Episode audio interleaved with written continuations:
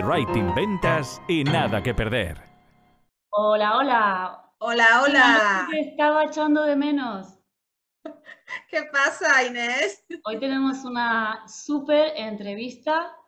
Luego vamos a dar algunos detalles logísticos, pero ah, eh, teníamos en mente invitar a David Lloret, que es uno de estos rarísimos casos que es un experto en copy, estudia, aplica, envía un correo diario a su lista, eh, vende con palabras, pero no es copy, no es copy, es un desatascador de empresas, tiene un programa de asesoramiento para dueños de negocio. ¿Qué pasó? Pues que vino aquí a hablar de email diario y tal, y se nos fue de las manos y hablamos de tantas cosas súper útiles para sacar rentabilidad al negocio. Por ejemplo, Susana, ¿de qué hablamos? Bueno, pues hablamos de eh, delegación, de cómo gestionar una empresa sin caer y morir en el intento y lleno de estrés y de ansiedad y, en fin, de todo lo que implica gestionar y llevar a eh, una empresa, ¿no? También hablamos de equipos, hablamos de ventas, es decir, que David tiene un conocimiento ilimitado.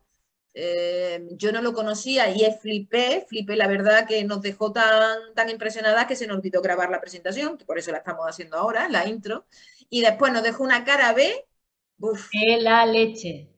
De la leche. Porque ah, van a ver, si te quedas a, le das al play, vas a ver que en un momento de la, entrevista él nos cuenta que para optimizar, eh, sacarle más rentabilidad a tu, a tu lista de clientes, tenías que recurrir a la ley de Pareto. ¿ok? Hasta aquí todo muy bonito, muy teóricamente lógico, ¿vale?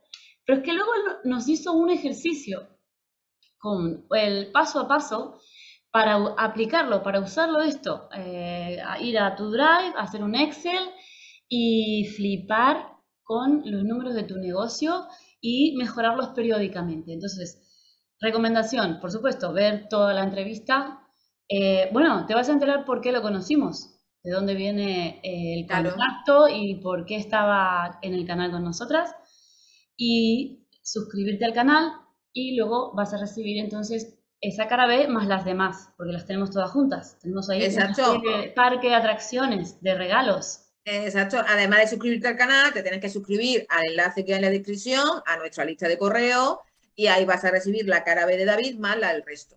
La cara B es de las cara B más prácticas y útiles porque en el momento que lo apliques vas a ver resultado y te vas a enfocar de dónde estás fallando, dónde estás poniendo el foco, en qué clientes estás poniendo el foco. Entonces, de verdad, es muy útil y fue muy generoso regalándonos este pedazo de cara B. Así que os animamos. ¿Viajamos en el tiempo ahora mismo? ¿Le hacemos pasar a David? Viajamos en el tiempo. Le hacemos pasar a David que entre. Nosotros nos cambiamos rápido de, casa, de ropa, todo.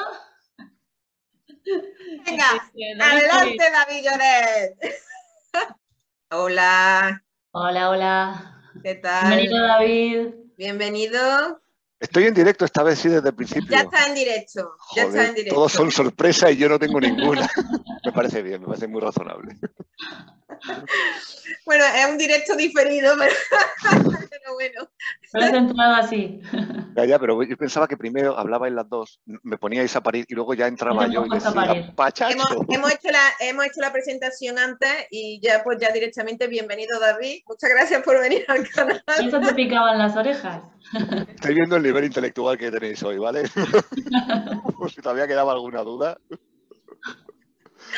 Vamos a poner pues mira que yo me he levantado hoy, vamos, que, vamos, ese holograma plano, pero bueno, de esto que dicen, madre mía, a ver si me, las neuronas se ponen de acuerdo entre ellas. Bueno, David, que muchísimas gracias por venir al canal, un placer. Y, todo mío.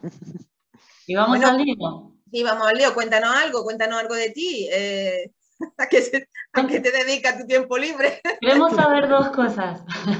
Queremos saber dos cosas. Pregunta. O sea, una, una diapositiva de cómo has pasado de ser un empresario eh, que no, que saturado por el estrés, a tener un programa eh, que ayudas a, a, dueños de negocios a llevar su negocio con calma, con calidad de vida, con control, con progresión, es decir, con visión de futuro, a cómo ha sido esa transición y luego nos vas a contar otra.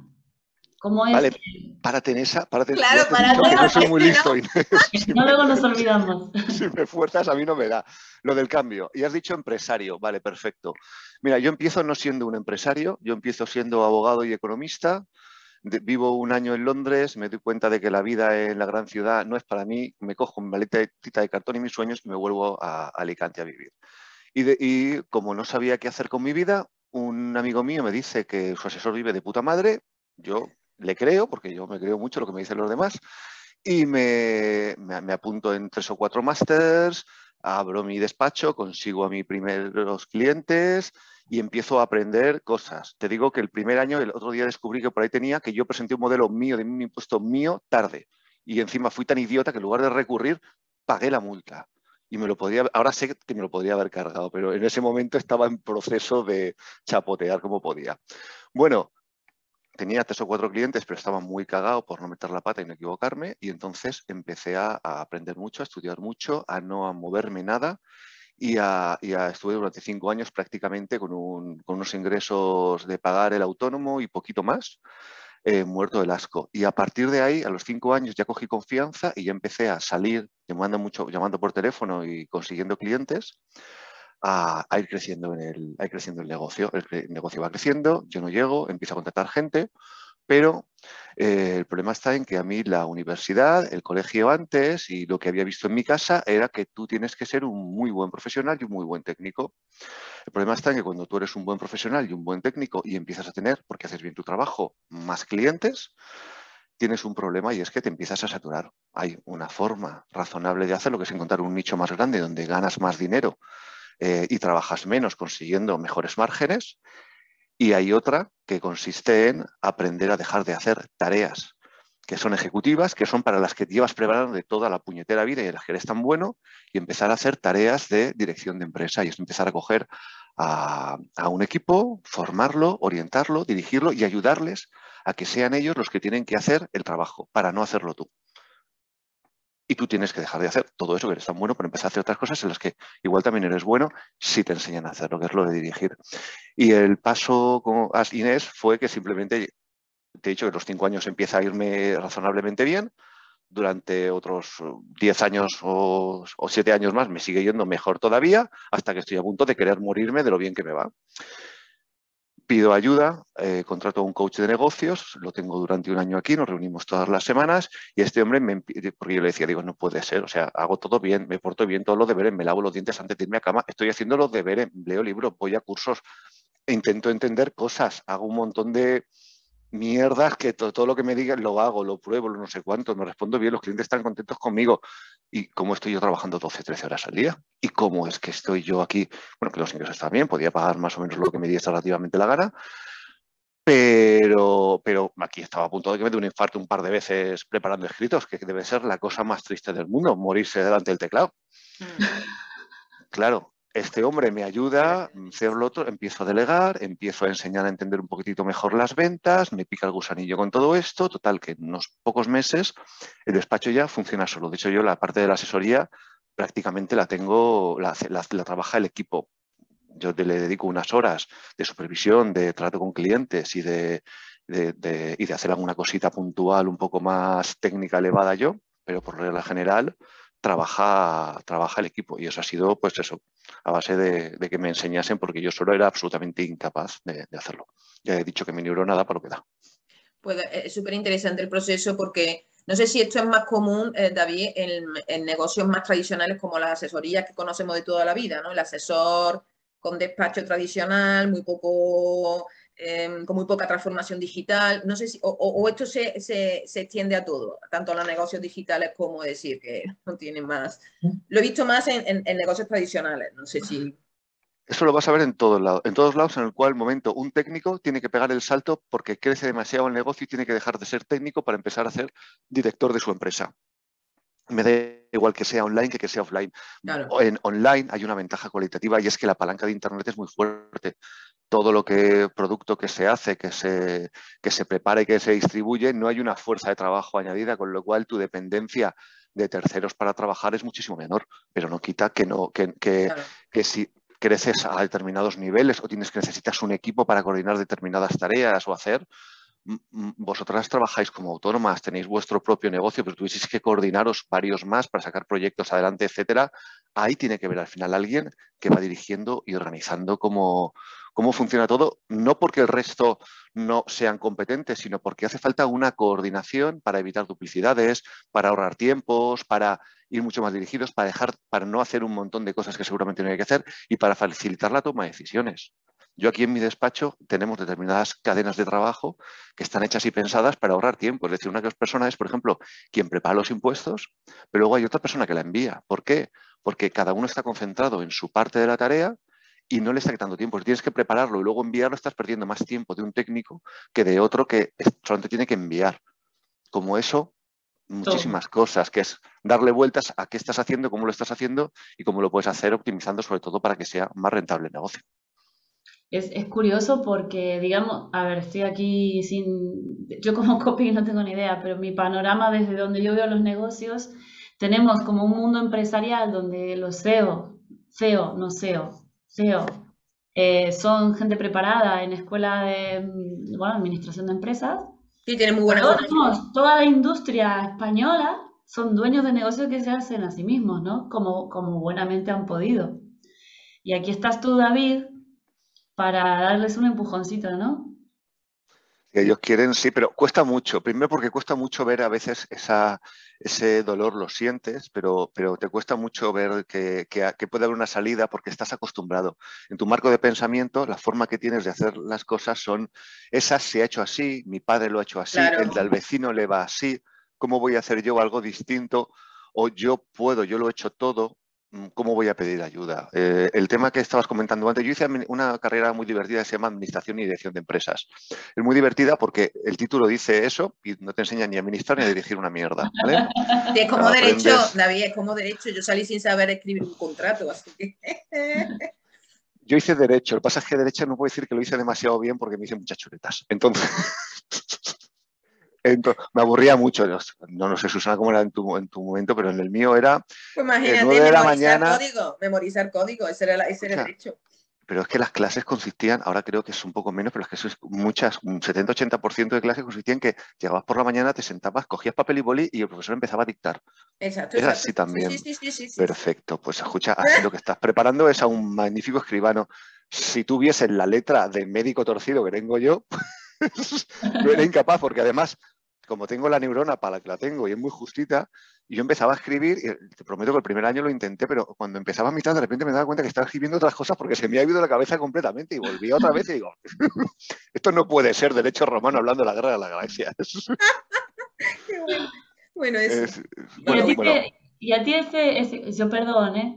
pero ¿dónde estábamos? No, estaba explicando algo, pero se nos ha ido. escucha, escucha, te he dicho que la neurona mía es... Eso es un deja que gorra. Eh, estábamos hablando de lo ah, del tema de administración era muy complicado, que decías tú que es muy complicado romper esas creencias que ellos tienen de lo que se hace habitualmente en mi empresa, si se hace esto, viene de lejos, entonces es que se hace así, te parece que está bien, se van a almorzar con los otros, los otros más o menos le está yendo igual, entienden que sufrir es necesario, entienden que es normal que haya un trabajador que no se mueva como se tiene que mover, es decir, aceptan como normales determinadas cosas y muchas veces toman decisiones sin tener un, un conocimiento profundo, porque no hace falta, de verdad, pero entender un balance de situación que al final es, porque hay muchísimos que se están basando en la cuenta bancaria para ver si la empresa va bien o la empresa va mal y se están perdiendo ahí dentro un montón de ineficiencias que no son tan difíciles de quitar, solamente hay que hacerlo. De hecho, lo que yo hago en el programa es súper sencillo. O sea, yo les siento todas las semanas, nos juntamos dos, tres horas. Les doy un poquitito de, teoría, les voy contando alguna cosita y vamos hablando de su empresa. Y, ah, ah, me has dicho esto, mira lo que me ha pasado. Pues mira, ¿por qué no probamos a hacer por aquí, por aquí con esto? Que...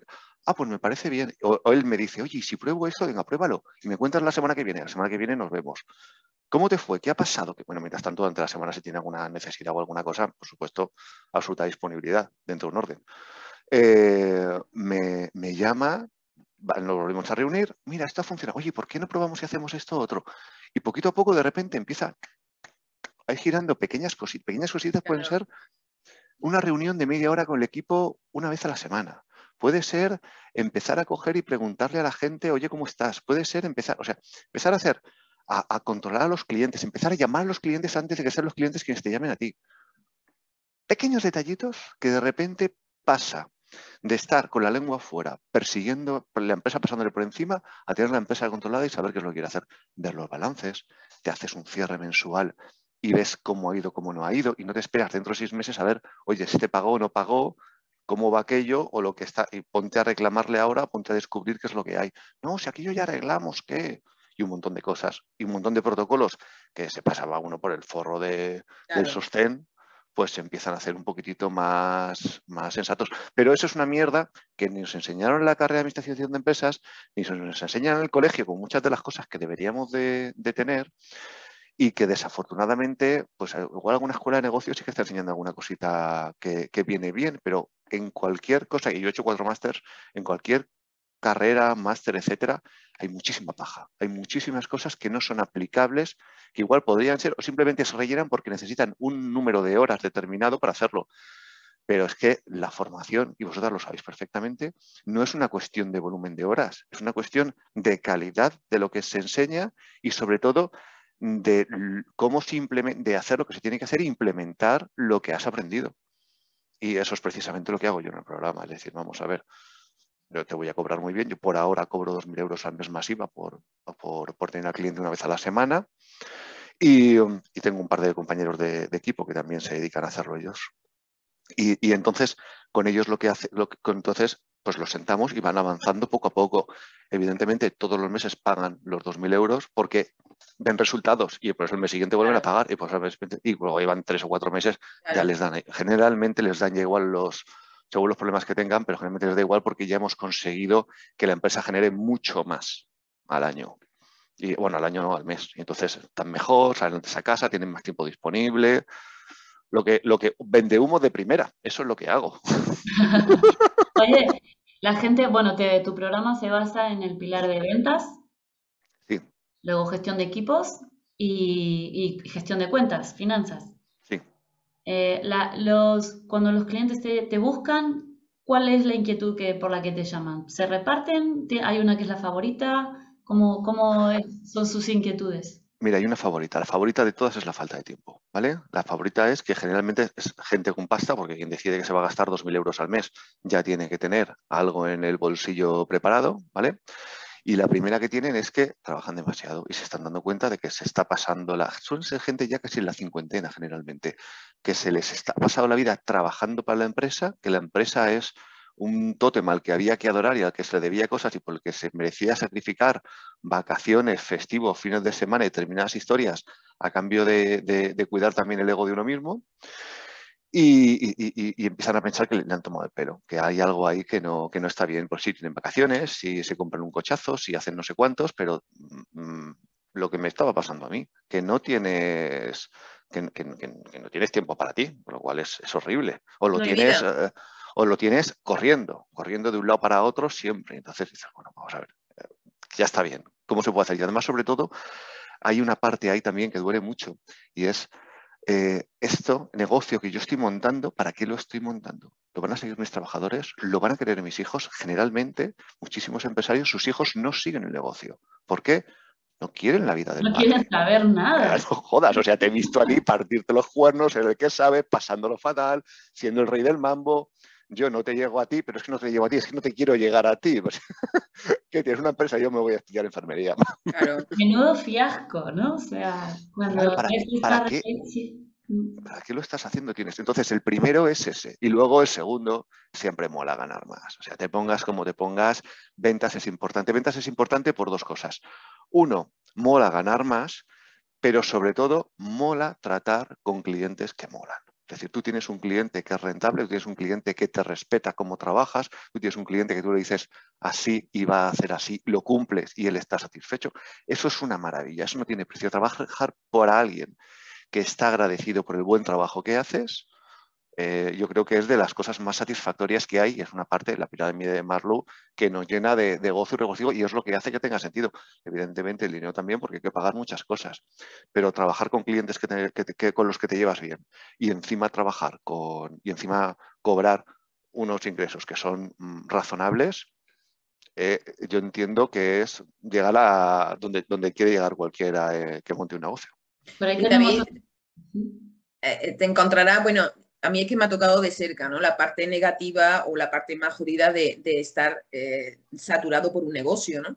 Eh, que al final la gente sufre de trastorno de ansiedad, pueden tener infartos, incluso, bueno, a mí me ha tocado de cerca un fallecimiento por eso, ¿no? Por estrés laboral, ¿no? Entonces, claro, esto al final tú te encontrarás ese tipo de perfiles, ¿no? Eh, a veces incluso son personas con la mente tan cerrada que es muy complicado romperle esos esquemas, ¿no? Por ejemplo, el tema de la delegación.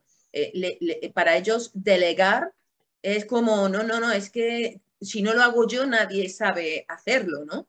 Hay un ego ahí, eh, que a mí también me pasó cuando, cuando dirigía equipos, ¿no? Era como que me costaba delegar, pero a la vez encontrar a gente que lo hiciera como a mí me gustaría que lo hiciera, ¿no? Es muy jodido, ¿no? Porque claro, esto es, la delegación es complicada, ¿no? Pero bueno, cuéntame tu experiencia, cómo gestionas también esos perfiles de gente que ya está tan destrozada que ya no sabe ni cómo, salir de ahí, ¿no?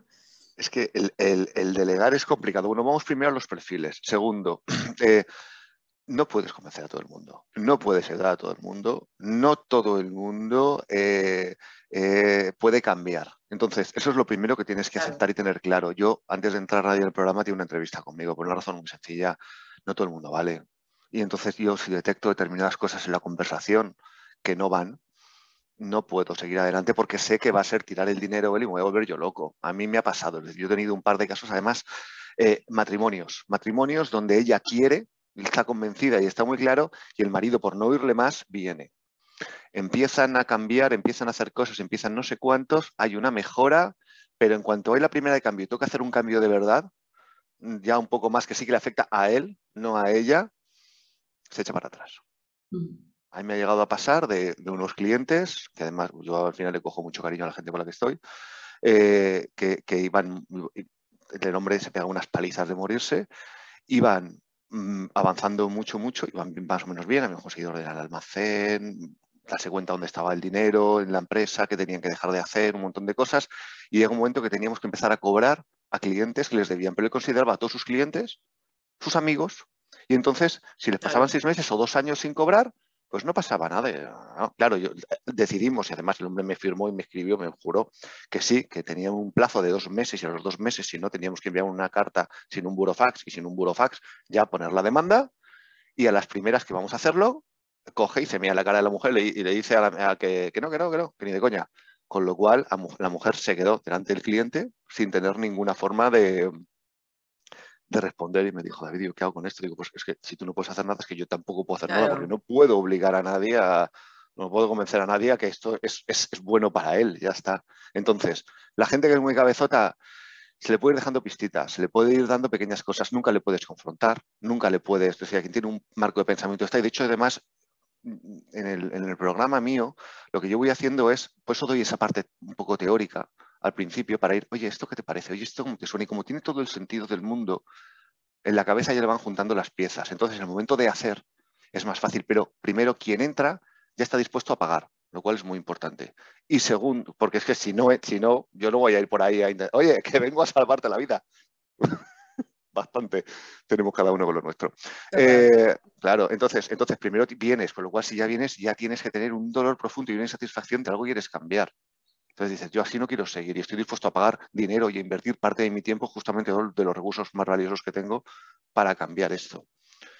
Esa es la primera. Y luego me habías comentado la delegación. la delegación. La delegación es una mierda, sobre todo cuando quieres que los demás lo hagan como tú quieres que se haga. ¿Por qué?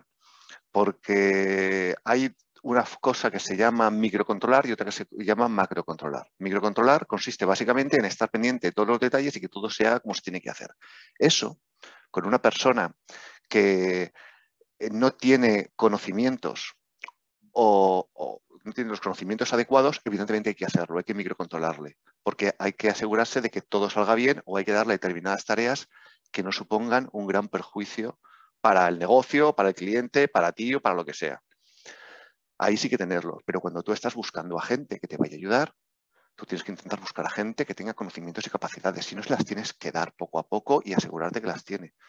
Pero tienes que macrocontrolar. Vamos a ver, yo te contrato a ti, contrato a Inés para hacer la página web. No puedo microcontrolar qué estáis escribiendo. Yo tendré que ver al final si las ideas coinciden con mi forma de pensar, si viene con lo otro y ya está, pero yo estoy delegando una tarea en la cual yo no estoy capacitado y os la paso a vosotras para que la hagáis. No puedo estar encima, hoy esta frase para arriba, hoy esta frase para abajo. Las profesionales, ¿quiénes sois?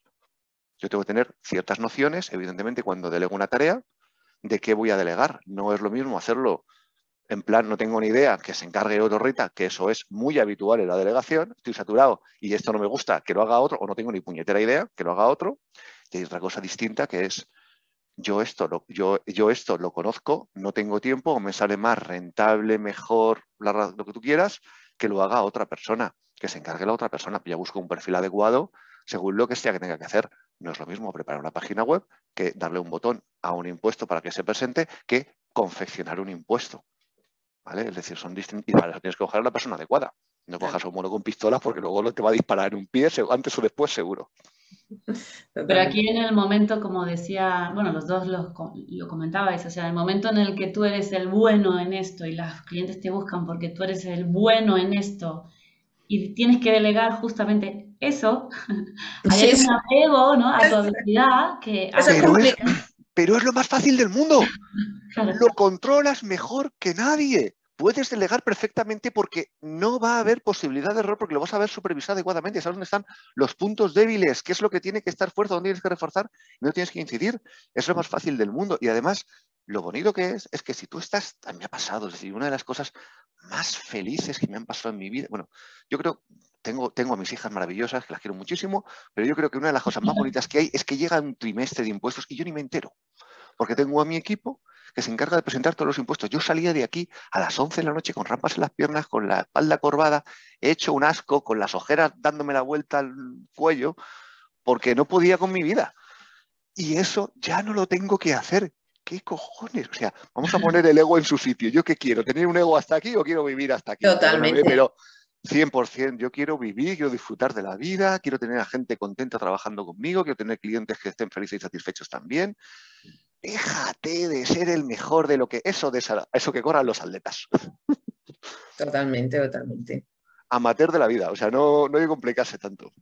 Y, ese es el, porque ese es el juego, es decir, el tema es, el problema está en que estamos preparados para ser buenos técnicos y nos puede, vosotras, pues, os, llevo leyendo años, amáis vuestra profesión. A mí me gusta mucho también algunas partes de la mía, ¿eh? del tema del programa me gusta todo, pero y del tema de asesoría fiscal y todo, hay algunas cosas que me gustan y hay otras que a cualquiera que le guste es que necesita mucha droga, ¿vale? Pero, oye, viciosos para todo. El caso es que eh, te puede gustar eso, pero al final tienes que decidir, para mí, eh, la empresa, el trabajo, solamente es un medio para un fin. Y el fin al final es que haya un beneficio para tener una vida razonablemente bien y poder hacer cosas. en mi caso, a mí hay cosas que a mí el coche me la pega de perfil. Hay cosas que no me importan nada. Pero viajar sí que me gusta. Comer muy bien sí que me gusta. Eh, tener algún detalle con los amigos sí que me gusta. Comprar libros y formaciones.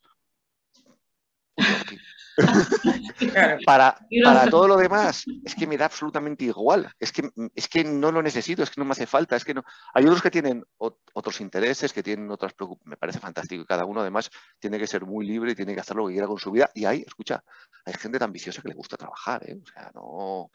Totalmente. Ya, ya, ya. A mí, me gusta sentir, a mí me gusta sentirme útil un ratito, pero joder, o sea, entre irme a pasear con mi mujer por la playa o irme a tomar un almuerzo con los amigos y estar trabajando, ¿qué quieres que te diga? Yo no sé si esto es una cuestión de edad, porque yo cada vez quiero trabajar menos.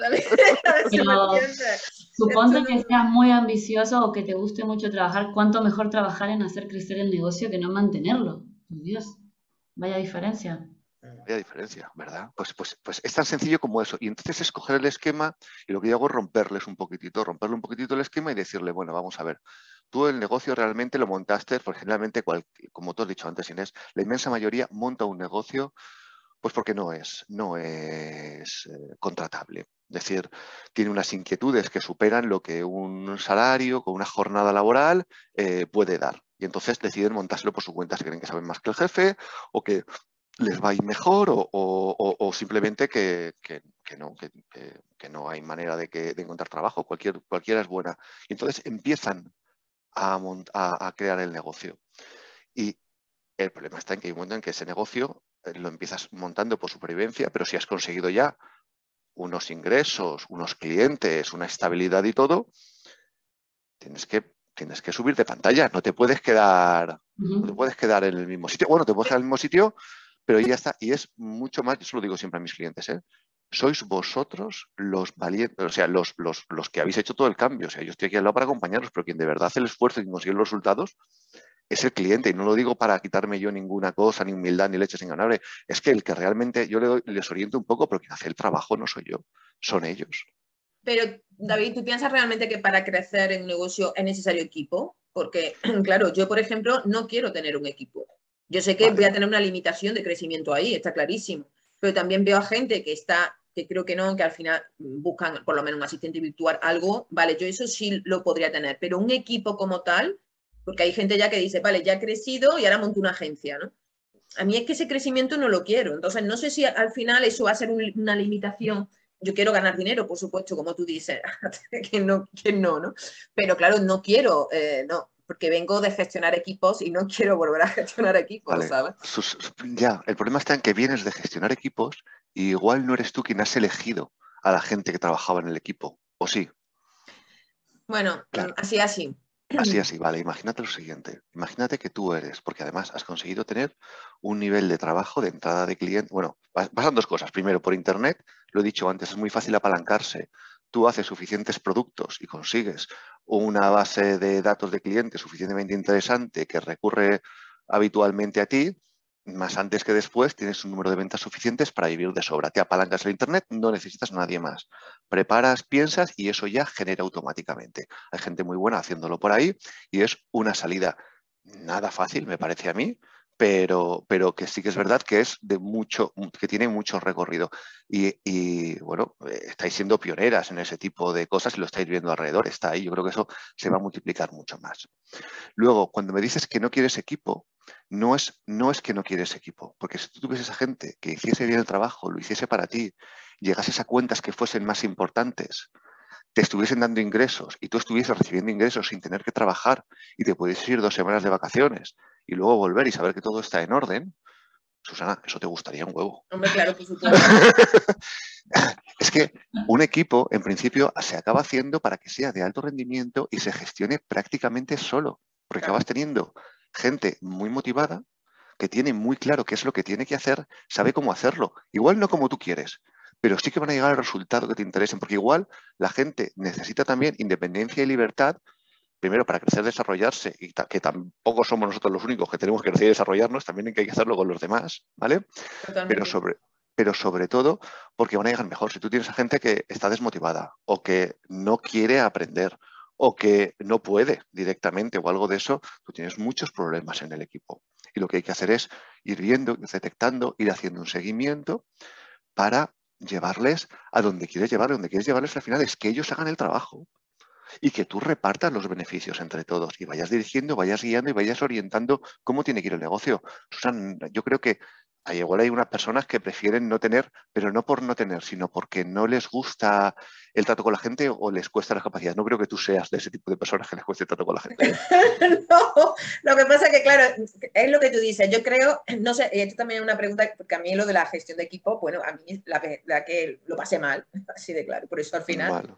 ¿Te, había, te, te, habían enseñado a te pregunta, ¿te habían enseñado a gestionar equipos antes? No, que ¿O te pusieron allí fue, a hacerlo? Que va, que va, esto fue en plan. En plan torero kamikaze, métete aquí, te damos el puesto de gerencia y aquí comete la mierda.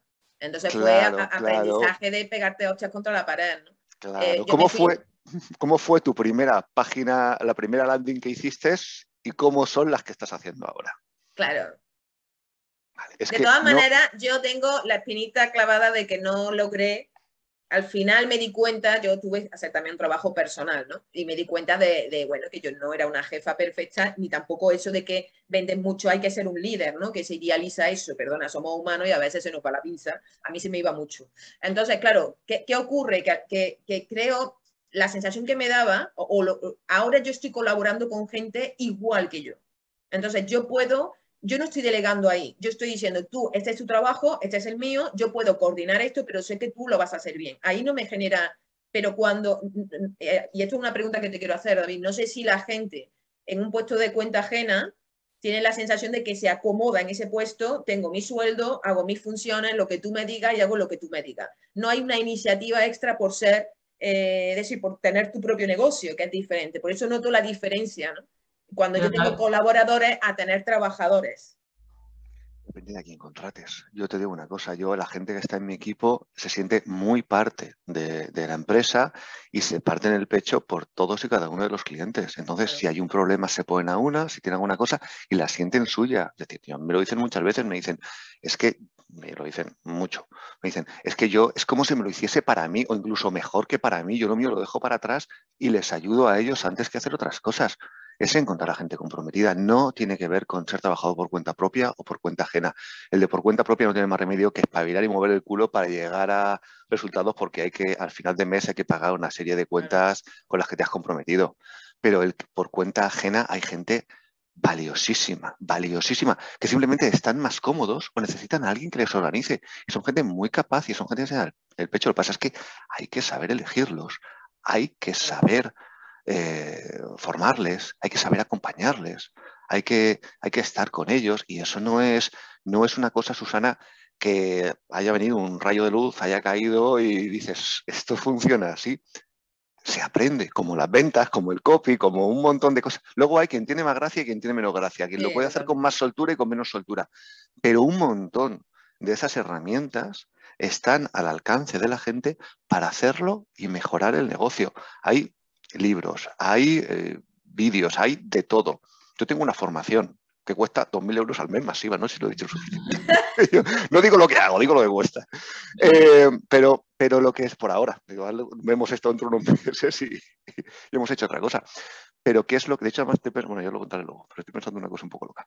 Eh, lo, que, lo, que, lo, que, lo que puedes hacer es darte brazos y decir, esto no es para mí porque te han dicho tres veces no en una venta, yo no sé vender, o puedes ponerte a formarte, a aprender, a enseñar tal, hasta que superas, te superas a ti mismo y aprendes a hacer las cosas mejor. En tu mano está. No, yo creo que todos los seres humanos somos muy capaces, algunos más para unas cosas y otros para otras. Pero en líneas generales, el salto de técnico a, empresario, mm, joder, le hace mucha falta a mucha gente. Lo, importante entonces es el marco de pensamiento y volviendo haciendo un salto cuántico. Hubo un momento en que se vio una puertita, vamos a abrirla ahora, que decías, eh, que, claro, si tú no crees que hay otra manera de llevar la empresa, pues que no te vas a poner a ello. Y lo mismo con la, cuando, si tú crees que te van a tocar siempre clientes malos, si tú crees que es parte normal que tengas que sufrir a esos clientes, no vas a hacer nada por conseguir mejores, pero están ahí esos clientes mejores. O son los mismos clientes que los aprendes a llevar mejor. Aquí, cuéntanos cómo, cómo es este proceso de cambio. Sí, y cómo capta a los clientes. Bueno, cuenta, cuenta, que soy no interesa. Vamos por partes. vamos por partes. No, hay dos preguntas que ya lo he dicho, o sea, que o camino más con chicle, no, Vamos a ver. Eh, ya, ya, ya, me, ya me he quedado. ¿Ves lo que ha pasado? A ver, a ver, ya se ha quedado. No, en serio, vamos a ver. La primera pregunta era. Me he quedado con la de. Con la de ¿Tenemos que comernos clientes de mierda? Ah, vale, no, no tenemos que comernos clientes de mierda. Ese consiste en eso. Mira, yo ayer, eh, yo hago una machada, ¿vale? Yo estoy en una asociación de asesores fiscales que se llama EDAF, que tiene un nivel altísimo, da muy bien de formación. Ahí hay gente que vale, que vale mucho, que es muy buena. Y todos los julios, la primera semana, nos vamos a una islita que está aquí cerca de Alicante que se llama Tabarca. Cogemos un barquito y en plenos impuestos, o sea, una fecha que es horrible, final de renta, ayer fue el día 30 de bueno. final de renta o principios de impuesto del trimestre que tenemos trimestre más impuestos sociales y tal, unos cuantos putos locos, porque eso se lleva haciendo desde antes de que estuviese la asociación y llevo ahí ya por lo menos 10, 11 años, lo que nos vamos a la islita, nos tomamos unas cervecitas, nos pegamos un bañito en la calita, comemos allí el caldero típico con el arrocito y no sé cuántos, y a las 7 de la tarde volvemos a casa. Tranquilamente, charlamos de los nuestros, nos quejamos de la administración, nos lloramos un poco, nos reímos otro poco, y nuestra vida. Mola, mola porque estamos entre compañeros y compartimos cosas en común, inquietudes. Nosotros tenemos el mismo enemigo común en ese caso, que es la administración, que de vez en cuando hace cosas que están muy bien o bien, bien a todos, y de vez en cuando hace alguna otra cosa pues que no está tan bien y tenemos que pelearla adecuadamente. Bueno, Pues yo ayer estaba con unos cuantos que habían dos o tres que sí que sabían llevar su negocio, lo llevaban muy bien, lo llevaban como lo estoy llevando yo. Había una inmensa mayoría en la que ir a convejerse ese día entre semana, que era jueves, para, para hacerle el este, era un sacrificio de tres pares de narices y estaban mirando el móvil, estaban moviendo para allá, querían estar, pero no acababan de estar. Uno decide, y eso que allí no hay cobertura casi, eso decide cada uno cómo quiere vivir la vida y los veías y dicen, no estoy agobiado, tengo no sé qué, salgo no sé cuántos, vengo tal y me he conseguido ya esto, pero hay gente que va muy loca y es por culpa de los clientes. Y el problema no está en que cuando tenga más clientes ya lo arreglaré, porque no lo haces. Es que tienes que empezar a educar a tu cliente y decirle, esta es mi casa, estas son las normas de mi casa, si a ti te gustan y te interesan, y esto lo no decía ayer a algunos compañeros, lo coges y entras. Si no te interesan las normas de mi casa, hay muchísimas más teorías, mucha competencia que te puedes ir tranquilamente. Y es que el cliente no nos debe nada por darnos el dinero. Nosotros somos infinitamente más valiosos porque le damos algo que es muy difícil de replicar, que es nuestro servicio, que es nuestra atención, que no es recuperable y que es nuestra experiencia dentro de lo que hay ahí. Mejor o peor o lo que sea. Pero entonces a partir de ahí es como tienes que valorarlo. Hay un problema a la hora de poner precios.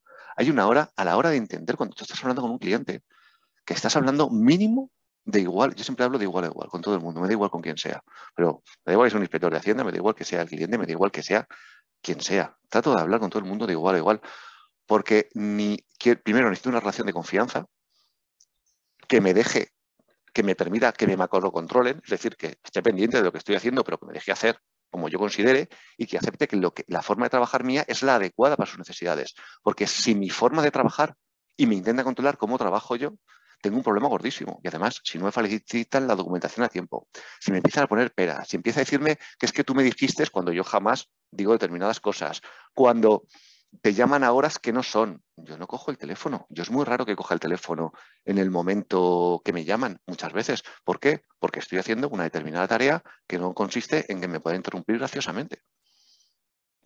Y, y, a los clientes hay que saber de alguna forma orientarlos. A todos les puedo orientar, ya no gustaría pero en la medida de lo posible hay que intentar tender a que vaya así para que te faciliten, porque al final el cliente lo que quiere de ti es que le soluciones un problema. Y tú quieres del cliente el dinero. Vamos a intentar solucionar ese problema de la forma más eficiente posible, con las menores eh, crispaciones, con las menores tensiones, con los menores problemas. Yo te digo cómo trabajo yo y si te interesa, tú me pagas el dinero y yo te lo hago de esta manera y me dices qué puntos te interesan y si llegamos a un acuerdo lo hacemos. Pero lo hemos acordado desde el principio, luego no me cambio la regla del juego y, entiende, y, tienes que tener confianza con el cliente. Un mal cliente, que además generalmente son los que peor pagan, eh, son los que más exigen, son los que más por saco dan y son los que eh, están siempre con problemas de tasas y son los que te machacan. Yo lo cuento muchas veces y es una parte que cuento del programa. Conocéis Pareto, ¿verdad? Pareto que el, el, el 2080 y tal, el, señor Wilfredo. El señor Wilfredo, tú te coges a tu listado de clientes, los pones de arriba abajo el nivel de facturación de los últimos dos años por volumen de facturación, empiezas a mirar arriba y ves quiénes son tus clientes guays, empiezas a ver abajo y ves los que te han estado dando por saco y empiezas a mirar y te das cuenta de que los de abajo te han quitado una cantidad de horas que no tienen nombre. De los de arriba muchas veces no les has tratado como les debías haber tratado. Los buenos clientes subvencionando a los malos. Es que va de eso. Y cuando cortas ese rollo y cortas otra serie de rollos en la empresa, pero además cortas, te pones serio, tomas determinación y dices, mira, estas son las normas en las cuales vamos a guiarnos a partir de ahora. Cambia el cuento, mogollón. El problema es que primero para eso hace falta un poco de carácter, que no todo el mundo tiene, hace falta pararte a pensar y hace falta decidir qué es lo que cambias y hace falta, y mucho, el, bueno, el, el forzarte a no volver a lo anterior porque el día a día te come. Y el día a día, bueno, ya lo arreglo, no, no, no, no, no. Es que, o yo, por ejemplo, lo de cogerles dos o tres horas a la semana y tenerlo estructurado es porque esto no es un programa eterno. Hay un momento determinado en que yo te he dado suficientes herramientas, tú ya sabes todo lo que te hace falta y tú funcionas. Si queréis, aquí estamos. O sea, lo que hace falta o algo, yo siempre voy a estar aquí hasta que me muera o me maten, lo que pase primero, eh, voy a estar aquí. Pero, pero pero ya es para que tú funciones autónomamente, para que tú sepas hacer las cosas y, tú también te has dado cuenta de que te puedes salvar todas las semanas dos, tres horas para pensar en tu empresa. De eso hay algunos clientes que lo siguen haciendo y siguen teniendo los resultados. Hay otros que han decidido perder el hábito y todavía hago cosas, pero hay algunas que las dejan de hacer tanto. Digo, ¿pero por qué? Si te estaba resultando, si tenías a la gente más contenta, si te, ibas antes a casa. ¿Qué ha pasado? No, es que me ha venido un trabajo. Es que a veces hay que saber decir que no.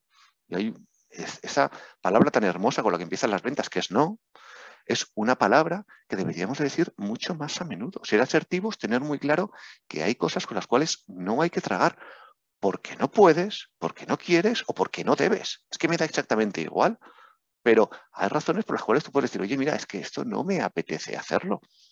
Y no te ¿Por qué crees que la gente le, cuesta tanto poner esos límites?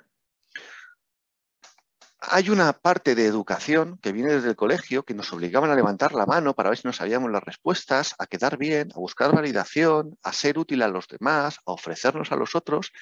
Y nos cuesta mucho, tenemos, el ser humano, en mi opinión, tiene una, tiene una tendencia eh, que me parece muy loable, que es a ayudar. El problema muchas veces es que esa parte de ayuda tiene que empezar por uno mismo y eso no nos lo, no nos lo han inculcado. Nos han inculcado a ayudar a los demás. Y hay un, y, que es, eh, ahora mismo no me acuerdo cómo se llamaba el de, el de Dilbert, pero que tenía aquello, primero es egoísta, primero cuídate tú, primero ten tú tus cosas claras y una vez que tú estás bien, estás en condiciones de poder ayudar a los demás. ¿Qué pasa cuando estás con la lengua afuera? ¿Qué quieres hacer? ¿Qué quieres llegar? ¿Que te sabe mal? ¿Que tienes un compromiso? ¿Que no quieres decirle que no? ¿Que es una oportunidad? ¿Que quizás sea una oportunidad? que lo hace falta? ¿Lo quieres? ¿A dónde vas? ¿A dónde te dirige todo eso? No nos damos cuenta porque estamos en el día a día. A veces te piden cosas que, porque creen que las necesitan, pero en realidad no, o sea, porque no, no te sirve eso, te sirve lo otro, que es, por ejemplo, esperar, o por ejemplo, no sé, pero eh, está, el, está él no, ponerse, no cuidarse uno, o sea, cuidar más al otro que a uno. Eh, y después está el que en, realidad a veces el cuidado es decir que no, es como, mm, esto ahora no toca, esto no te conviene, esto no tiene ningún sentido, no tiene utilidad y no lo voy a hacer. Sí, sí, sí, sí, me ha pasado. Es decir, yo tengo ahora mismo un recurso encima de la mesa y se me está acabando el plazo para hacerlo. Ayer hablé con un compañero y he tomado la decisión de que no lo voy a hacer yo, se lo voy a pasar al compañero. Vamos a igualar de otra manera, pues estoy viendo yo, estoy pensando dónde se acaba el hueco, tengo, lo tengo medio pensado, tengo cómo hacerlo. Pero las horas que me va a suponer hacer eso no me compensan el coger y decirle, oye, mira, vamos a repartir peras, hazlo tú y, y nos arreglamos con un porcentaje o lo que sea y decir y ser capaz de decir que no, que yo soy momento de decir, coño, pero si el abogado soy yo, si yo me dedico a esto, ¿por qué no lo hago yo? Y encima busco a uno ni de dentro de mi despacho, de fuera, para hacerlo. No tengo ningún. esa es la parte en la que dices, mira, gano menos, pero lo gano a gusto. Y no tengo ningún problema. Y a partir de ahí puedo crecer. Y encima crear una relación en el cual en un momento determinado igual tiene un cliente que le puede interesar algo de mi programa, otra cosa que no ofrezcan en su despacho. Oye, voy haciendo relaciones con la gente. Y no es, y no es un tema que sea, que sea feo nada, simplemente no tengo ahora mismo la capacidad y las ganas de dedicarle las horas que merece para hacer bien el trabajo al cliente. Y sé que esta persona que le voy a delegar sí lo tiene. Nos cuesta mucho decir que no. A mí me ha costado mucho porque durante mucho tiempo me costaba conseguir clientes. Empezando sin nombre y muchas veces, eh, ahora volviendo a la pregunta que me ha hecho Susana, ¿cómo empecé yo?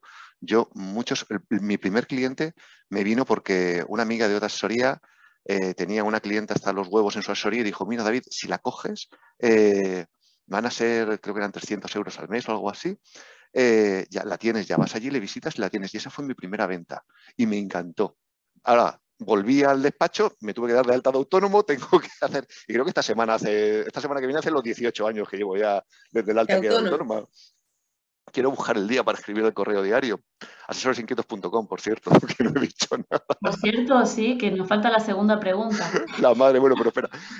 ¿qué era, qué era? Entonces empecé con eso. Eh, conseguí por ahí, oye, mira, hago no sé qué, mira, y poco, poco a poco conseguí algunos clientitos, pero la forma donde pegué el salto fue empezar a llamar por teléfono. Me conseguí un listado de, de empresas, conseguí números de teléfono y empecé a llamar con, una, con un guion horrible. Enviaba todas las semanas 20 cartitas y como tenía poco dinero y me lo gastaba en los sellitos y en las estas, estaba obligado a llamar por teléfono, con lo cual descolgaba y llamaba.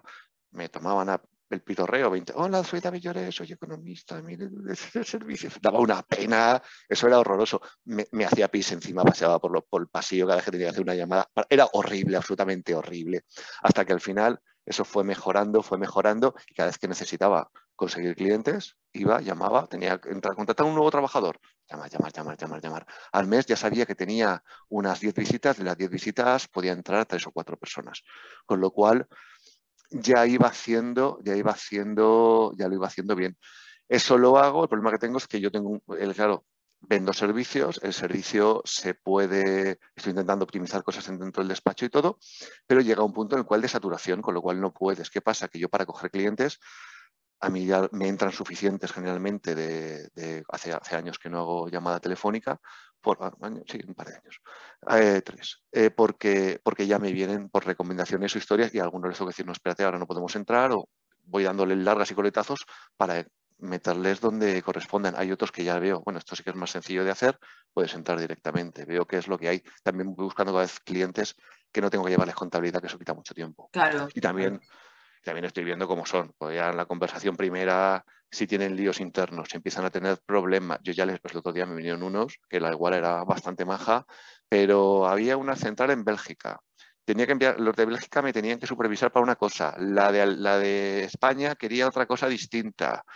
El otro no sé qué, y vi que ya estaban entre ellos peleados, digo, yo me voy a meter yo con, con No, digo, no, porque ya sé, me vais a volver locos a mí y a mi gente y no me da la gana.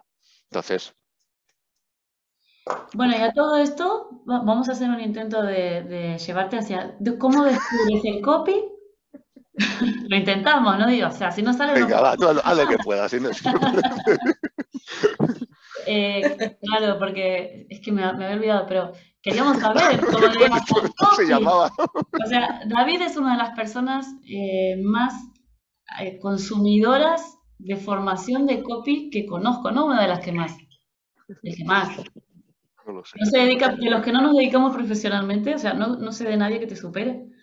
O sea, él lo ha estudiado todo, lo ha leído todo.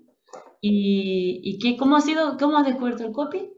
¿Cómo hemos empezado... has tirado a la piscina así? Vale, hemos empezado, hemos empezado como los yo, yo, empecé copy como todo, como, como todo, no mentira, como una gran parte de, los españolitos. Y era con Irra. Le escuché en un podcast, me gustó, lo, me, le encontré bastante sentido y tenía mucho que ver porque tenía dificultades para vender el servicio como del programa Salud Empresarial, como lo estaba vendiendo, sí conseguía, pero me costaba. Y, y entonces escuché a Irra, me gustó, eh, fue unas navidades, eh, le compré una formación, me tenía, estaba yo fuera y tenía que llegarme aquí, pero antes de que me, antes de que me llegase la formación, empecé a meterse en el blog y bichear un rato y tal, y le compré todo lo que pillé. O sea, todo lo que pillé ya se lo había comprado. Luego me di cuenta de que habían descuentos que podía haber aplicado, pero... ¡Qué a lo loco. Eh, estuve nueve meses estudiando cómo se hacía lo del copy te contraté a ti, Inés, que me ayudaste mucho para, para bueno, me hiciste, la, landing y me ayudaste a enseñar la página web. Te torturé a base de mensajes para arriba y mensajes para abajo para aprender cómo, cómo eran las tripas de todo esto. Mientras tanto, me he ido coleccionando libros. Tengo, a ti te sigo, Susana, desde hace la, la web, desde que te recomendó Inés hace pues, dos, dos años y pico, por lo menos. Y, y a otros veintitantos más. Madre mía. que, más o menos, que más o menos sigo leyendo todo muy purista prácticamente a diario. De vez en cuando pienso y digo, lo tengo que dejar, lo tengo que dejar. Pero me da una penita. me da una penita. Tienes síndrome de Diógenes de newsletter. No, no, si Diógenes lo dejaba por ahí, yo me lo, yo me lo leo todo. No, no, lo abro y luego lo cierro y digo que ya lo he leído. No, no, no. Generalmente me los. Hay muy pocos que lean diagonal y cuando los empiezo a leer en diagonal eh, me ah, planteo muy seriamente dar de baja. Pero, pero, pero sí, sí, sí, porque además hay gente de calidad muy buena que hace cosas muy buenas que te ayudan también a, expandir la cabeza. Yo he oído un montón de cosas en desarrollo de ventas que he sido gracias al copy, porque tenéis uno de los trabajos más duros del mundo, que es convencer al cliente sin tenerlo delante. Mm. Y es poner, un, poner a un vendedor en la puerta 24 horas al día con una web. Eso es una barbaridad. Y, saber hacerlo, saber mejorar un discurso. Yo creo que tendríais que tener un servicio adicional en empresas para darles determinadas eh, formaciones o ayudarles a pulir discurso, que yo creo que es una cosa no explorada del copy, que a mí me parece que sería brutal, porque coger con todo el conocimiento que hay de copy y empezar a utilizarlo para ayudar, juntando con el método Spin un par, un par de chorradas. Dos, cositas, más, claro, tú metes copy, metes eh, el sistema de preguntas de Spin le metes conocimiento sobre DISC y, y un poquitito de sentido común y tienes un vendedor estrella, pero absolutamente, porque sabe lo que tiene que decir, sabe dónde tocar los puntos de dolor, sabe decir lo otro, sabe cómo tiene que liderar la conversación callándose la mayoría del tiempo, sabe cómo acercarse al otro que le interesa porque lo va cogiendo y lo va dejando y al final tienes un resultado muchísimo mejor que, hola, tengo este producto, ¿le interesa, señora? Los discursos, eh, sí, los discursos de marca están muy relacionados con los discursos de venta. Es que todo, hasta que no tiene claro todo, todo, lo que venden, los beneficios y tal, y, yo lo detesto ¿eh? cada vez más. Yo cuando contraté, yo, cuando, yo mira, llevaba años vendiendo y tenía las cosas menos claras, ya he visto un montón, cuando contraté a Inés y me empezaba a decir, mira David por aquí, mira esto no sé cuántos, porque yo a Inés le hice una putada de par de cojones, le dije, mira, Inés, te contrato, no voy a decir el precio porque, porque, porque fue hace unos años y, aquello fue... No, prefiero que la gente no se rasgue las vestiduras ahora sabiendo. que no le baje. En cuanto está el caché. Bueno, ya sabemos que todos empezamos cobrando poquito. Todos empezamos cobrando mal, todos empezamos cobrando mal y poco, pero yo le envié 18 páginas. Dije, mira, esto es lo que tengo preparado. No, primero, primero me dijo el precio y le dije, comprado. Empezamos en los días, dije, cuando tú quieras y, me, le, envié 18 páginas. Le dije, toma Inés. Y yo creo que vería aquello y se pondría a llorar por las esquinas. Eso era un corta y pega, un mezclado, ah, no sé cuántos. y decía, estaba encantada. pero claro, este, es, el problema. Bueno, no vamos a aquí hay mucho. venga, venga, cuenta. Yo... No, pero a ver, uno hasta que pule un servicio tiene que aprender. ¿eh? Tú eras también mi cobaya, o sea, yo no llevaba tanto tiempo ¿Vale? Con, lo cual, ah, no, yo encantada, porque lo que iba a decirte ahora es que es mucho más fácil em, que alguien que vende y que entiende de ventas, o que al menos entiende la dificultad, entonces una vez que el, copy entra en su cabeza, es como eh, todo va rodado. En cambio, cuando tenemos a alguien que no sabe de ventas, porque tiene todavía sus bloqueos, sus complejos con la venta, y se mete en el copy, el proceso es más costoso, tiene que romper más eh, sus creencias, ¿no? Pero claro, un caso como el tuyo es que es, ideal, es como cada, cada gota de copy, ahí sale una flor. Y entonces es genial. Que yo fue inundación, pero sí, sí, sí. sí. No, pero además, es que eso es lo que tiene que ver con lo de macrocontrolar. Es yo, por ejemplo, llegué a un momento en que yo tenía determinados nueve meses estudiando, pero además no estudiando de coña. O sea, horas y horas en profundidad. Vamos a ver, vamos a ver. Estos son mierdas que tengo aquí encima. Eh, esto es de. Esto es, ¿cómo se Ben Settle. O sea, esto es, es que encima en inglés, en español, en de, el método Vaskowski. Eh, claro, pero escucha, te voy a decir lo peor. Lo peor es que también le compré el web. y no he hecho ningún webinar y no tenía intención. Y vosotros sabéis lo que cuesta eso. Pero ha hecho un webinar, David. ¿Ha hecho no, un webinar? no, pero, pero, seguramente lo haga dentro de poco, porque como te he dicho, eh, el, el, el, Internet tiene una palanca que permite hacer muchos ingresos, tiene, puede permitir una rentabilidad muy buena y en un momento determinado sí que puede ser. A mí cuando salen estas mierdas soy el primero en comprar por una razón muy sencilla, así que luego lo vais a poner más caro. Totalmente. Bueno, y David, no, no, nos has contado qué resultado después de aplicar el copy, eh, ¿qué tal?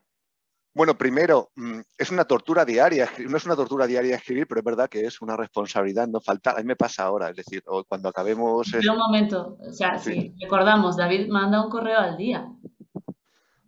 Menos en agosto, que en agosto me voy de vacaciones y mando uno repetido a la semana. pero sí, sí. Eh, mando un correo al día desde hace casi dos años, ya va a ser, el 21 de septiembre del... Eh, bueno, pues el caso es que Sí, vamos a resultados, te cuento. Por un lado, primero y más importante, internamente en la cabeza se te mueve una barbaridad. Porque lo pasas muy mal. Yo creo que hay un momento en que yo tardé unos meses en que sufría mucho y se me rompió algo y desde entonces yo ya sé que me siento delante de la página y algo me sale, no tengo ningún problema. Escucha, poco te está haciendo la gata, ¿eh? Le puedes decir que no a la gata. Oye, está, muy interesado en lo que estás diciendo, está que aprendiendo A los habituales no van. A mí me pasó, por lo menos no sé a vosotros cómo fue, pero a mí me pasó eso. Es decir, a mí me costaban mucho, tenía un montón de ideas, tenía anotados, había hecho borradores de correos, tenía mucho miedo a fallar ningún día y estuve un montón de meses haciéndolos y me costaba además había cosas que yo creo que todos hemos sufrido alguna vez, tres horas para escribir un correo que se lleva el viento y que encima lo ven eh, poquísimas personas, 60 personas, tres horas ahí metido y de, de alguno, pero bueno, entiendo que es parte del proceso de querer hacer bien las cosas. Claro. Con lo cual yo me puse y me puse y, me- y, no, lo dejaba. Me costaba más, me costaba menos. Y había un momento en el los demás lo hacen, tú también puedes. Y había un momento en el cual, ya te digo, me rompo y me, hace, me sale mucho más fácil. ¿Qué consigo? Primero, estructurar la cabeza. Tengo una mejor forma, y me doy cuenta, de, a pesar de la media neurona, tengo una mejor forma de preparar un discurso, de hilarlo y de seguirlo. He conseguido además un montón de historias enriquecedoras con la cual yo puedo tener una conversación amena y muy entretenida sobre un montón de curiosidades infinitas de cosas que ya ha ido puesto. Me ha forjado carácter, porque no solamente digo lo que pienso, sino que además primero pienso, luego lo escribo y siempre lo hago. Con lo cual te da una coherencia y te da un sentido que es muy bueno lo de escribir el correo diario. Las Pues, contras es eso. Hoy tengo que escribir el de hoy, el del sábado y el del domingo y estoy jodido lo tendré que hacer rapidito y, y ya veremos las ideas de dónde salen, pero sé que, sé que saldrán, ¿vale? Uno, está bien, dos, no, y vamos a ver cómo hago lo de los tres. Pero bueno, y generalmente eso va muy bien. Y luego en relación a los clientes, consigo una relación eh, muy agradable con los clientes. No contestan muy a menudo, pero cuando contestan siempre, siempre procuro responder. Es, es muy... Se nota cuando van a verte, ya te conocen mucho más en profundidad, crean unos puntos de confianza. También saben con quién estás hablando. Eso es, es, es decir, lo tienen muy claro. Te están hablando y ya te están hablando de tú a tú y tú te pones en su situación perfectamente porque te conocen. Y al final es que no puedes ocultar todos los días eh, dirigiéndote a un público. Mentira.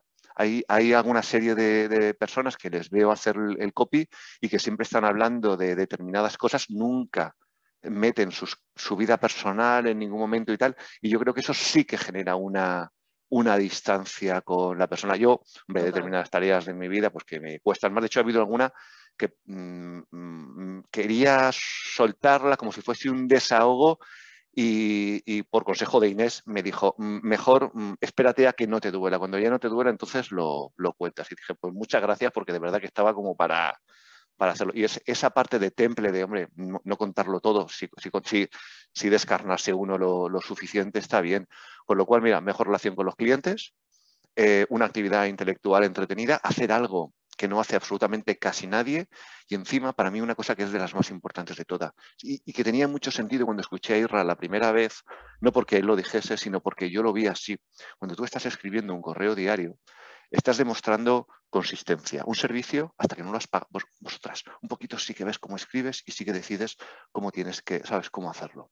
Pero un servicio, hasta que no lo pagas, no sabes qué resultado te va a dar.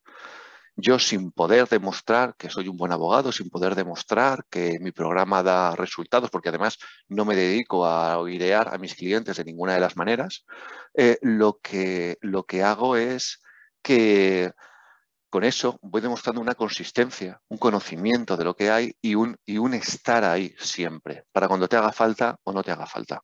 Y, y, y, para mí eso es un, un, plus añadido. No sé cuántos años, seguramente sí, porque ya le pillo el truco, entonces es relativamente, bueno, llevas dos años haciendo algo o, o, coges ciertas tablas o te has equivocado mucho.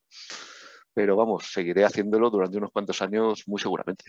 Y David, además del email marketing, ¿tienes otro tipo de canal de captación o de difusión o de promoción de tu negocio? ¿Utilizas redes sociales, LinkedIn? No, soy un patán. O sea, yo ni redes sociales ni LinkedIn. Tengo, estoy apuntado ahí. De vez en cuando he enviado dos, cuatro cosas. He enviado tres cosas en tres años, más o menos, o algo así. O sea, soy un nivel LinkedIn, no me quiere para nada. Entro, bicheo muy de vez en cuando, algún día. Te quiero hacer amigo, vale. Estamos conectados, lo que tú quieras, no tengo ningún problema. Pero no, no lo toco casi nunca porque me, cuando me he metido un poquitito más, que empecé a salir más en podcast y a hacer más historias y tal, empecé a mover un poquitito, pero me, me he dado cuenta, me he dado una cantidad de horas que, era, que no era conveniente. Igual está por ahí el camino, pero ese no lo, no lo he explorado todavía. ¿Qué es lo que sí que hago? Voy a reuniones de, de empresarios, de vez en cuando doy alguna charla por ahí. Y, y, es que, ¿sabes qué pasa, Susana? Que es que yo he conseguido un nivel de vida que mola mucho, porque tengo claro. bastante tiempo disponible, hago prácticamente lo que me da la gana, mmm, tengo ingresos para poder pagar lo que quiero y entonces vivo muy cómodo.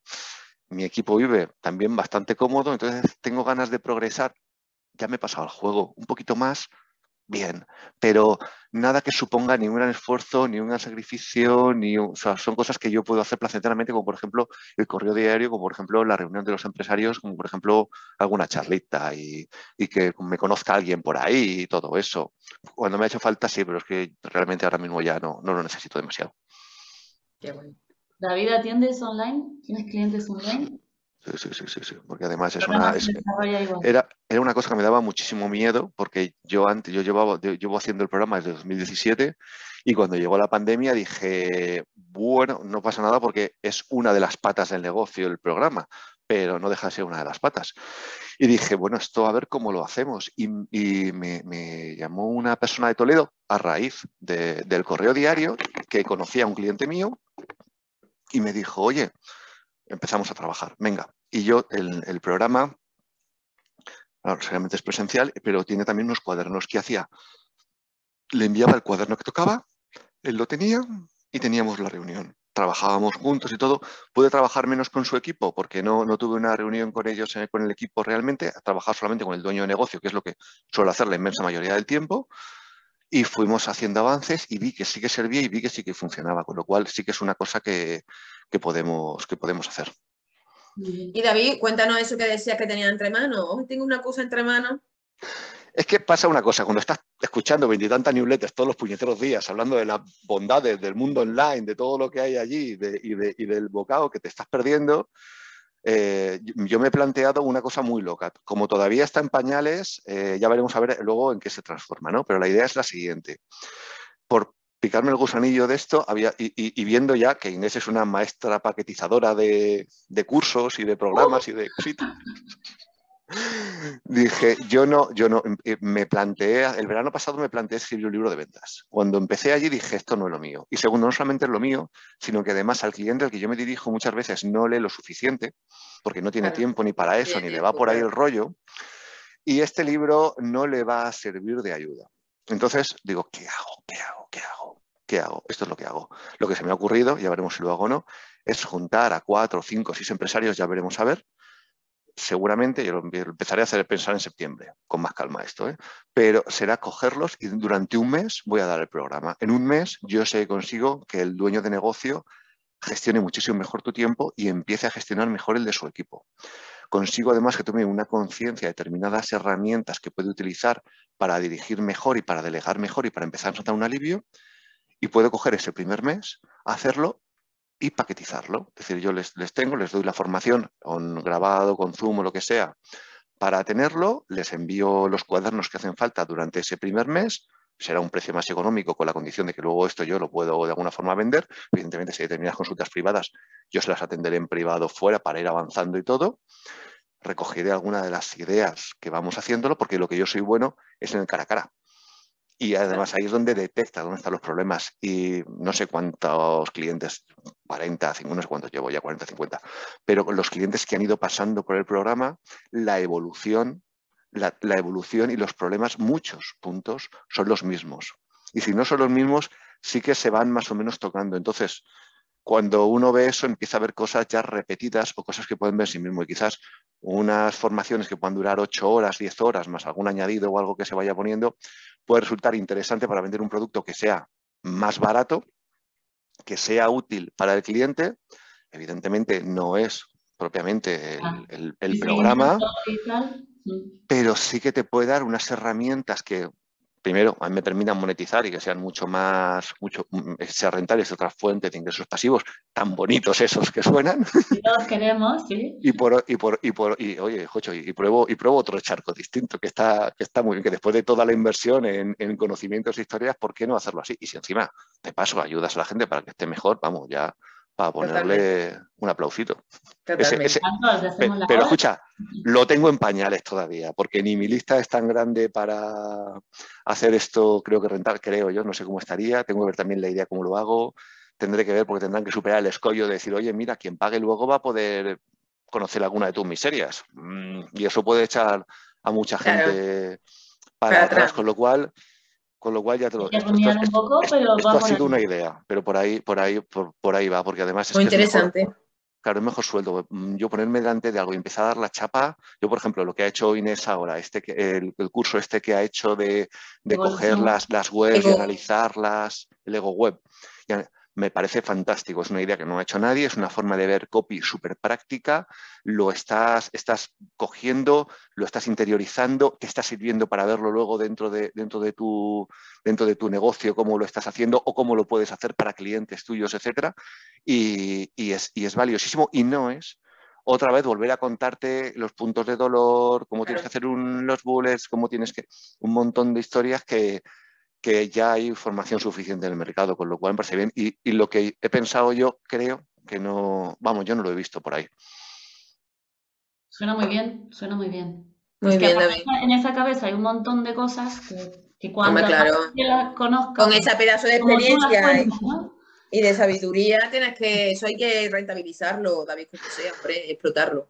Un poquitito, un poquito, lo justo, lo justo. Luego te digo una cosa, Susana. Yo durante muchos años, mira, uno de los grandes males, lo pasé fatal, lo pasé fatal porque veía un montón de empresas, y tiene que ver con lo que estábamos hablando al principio. Ah, tiene, yo veía a los empresarios, los veía pasarlo como yo lo había pasado, o sea, me refiero a ser un puto desgraciado con el ego súper gran técnico, ¿eh? de jornadas maratonianas, viendo poco a mis hijas, o sea, que yo, yo iba de vacaciones y yo no iba de vacaciones, yo los dos o tres primeros días era de, de reventarme. De hecho, vamos, o sea, el primer día me tomaba siete cervezas y ya me quedaba en coma un día o dos, luego me recuperaba y ya decía, venga, ahora, ya, ahora que el cuerpo ya se me ha medio estabilizado, entonces empezamos a, empezamos a jugar. Un desastre. Y entonces, eh, y, yo veía a la gente así, la veía, la veo, arrastrada, pasándolo fatal, sufriendo no sé cuántos, contándome los problemas, yo viendo muy claro, muy claro qué tenían que hacer, pero sabiendo y además a veces incluso diciéndoles, no, mira, por aquí, mira, no sé cuántos, hasta que me di cuenta de que ese no era, o sea, no convencías a nadie. Si no pagan, no hay. No hay escucha. Un, cliente mío que tengo ahora, que es un despacho de abogados, me estaba diciendo, ahora dice, David, tienes mucha, porque además es amigo mío, y le había dicho muchas veces, eh, por aquí, tira por aquí, tira por allá. me iba haciendo caso, pero no. Y, y ahora que lleva dos meses ya, un mes y medio conmigo, dice, joder, qué razón tenía, eso es que pagaba o esto no lo iba a sacar en la vida. ¿eh? Yo te he dejado que, lo intentes como quieras el tiempo que te dé la gana. Ahora, ahora, ahora ya me has pedido ayuda, ahora ya, ahora ya sí que estamos en condiciones de, ponernos en la situación, pero a veces es eso. Y, hay que dejar que la gente se equivoque, hay que dejar que la gente se estrella y hay gente que está dispuesta a cambiar y es acojonante, pero hay mucha gente que no está dispuesta o no tiene la insatisfacción o no tiene la visión. Y ahí el copy es muy importante para generar esa visión. Bien. Bueno, pues llevamos una hora en cuarto. no ves cómo le damos al palique. ¿Tú tienes más preguntas, Inés? No, pero David, David eh, nos está pasando el trapo con el palique. Muy bien, ¿eh? A mí, a mí, lo, a mí lo que usted me diga. Bueno, David, que eso, que muchísimas gracias. La entrevista ha sido, me ha encantado, de verdad que, has tocado puntos que yo hubiera seguido continuar, que es un tema que me apasiona, la verdad. Que muchísimas gracias por venir y pasarte por el canal, David. Vas a tener que volver porque nos quedan un montón de preguntas que no hemos podido. Creo que llegamos a la tercera. Bueno, cuando, lance, cuando, lance, cuando lance su producto nuevo. ¿eh? Escucha, cuando, salga eso, si sale, que seguramente sí, eh, yo vengo encantadísimo de la vida. Muchísimas gracias porque me lo he pasado fenomenal. Ya tenía, a Susana tenía muchas ganas de ella, a ti te tengo ya muy vista, pero siempre es un placer. Aburrida te no, no, no me aburro nunca contigo. Bueno, antes, de, de, despedirte, hay una cara B. Inés, ¿cuál es la cara B?